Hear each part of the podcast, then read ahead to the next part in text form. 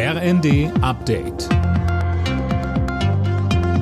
Stündlich neu. Auf den Punkt informiert. Ich bin Johannes Schmidt. Die Wahlkampfaussagen von Ex-US-Präsident Trump zur NATO sorgen für heftige Kritik. Er sagte, dass es mit ihm als Präsidenten keine Unterstützung für Länder gibt, die das 2-Prozent-Ziel der NATO verfehlen. Uwe Schimonek. Aus seiner Verachtung für das Verteidigungsbündnis hat Trump schon in seiner ersten Amtszeit keinen Hehl gemacht. Jetzt hat er allerdings Russland geradezu ermutigt, NATO-Mitglieder anzugreifen. Die Russen sollen machen, was sie wollen, sagte er.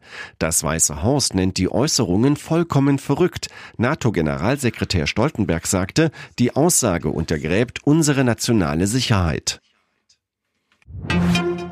Die Wiederholung der Bundestagswahl in Teilen Berlins hat leichte Zugewinne für CDU und AfD gebracht. Laut Landeswahlleitung mussten vor allem SPD und FDP Verluste hinnehmen.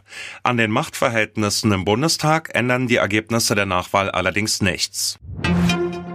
Finale im amerikanischen Football. Heute Nacht steigt der diesjährige Super Bowl. Fabian Hoffmann berichtet. In Ausgabe 58 treffen die San Francisco 49ers auf die Kansas City Chiefs, also auf niemand Geringeres als den Titelverteidiger. Gespielt wird in der Glücksspielmetropole Las Vegas im milliardenteuren Stadion der Raiders, das übrigens wie ein Saugroboter aussieht. San Francisco liegt bei den Buchmachern für den Titel leicht vorne und in diesem Jahr werden wohl nochmal ein paar mehr Leute zuschauen als ohnehin schon, denn Superstar Taylor Swift wird wieder zum Anfeuern im Stadion sein. Sie ist die Freundin von Chiefs-Spieler Travis Kelsey.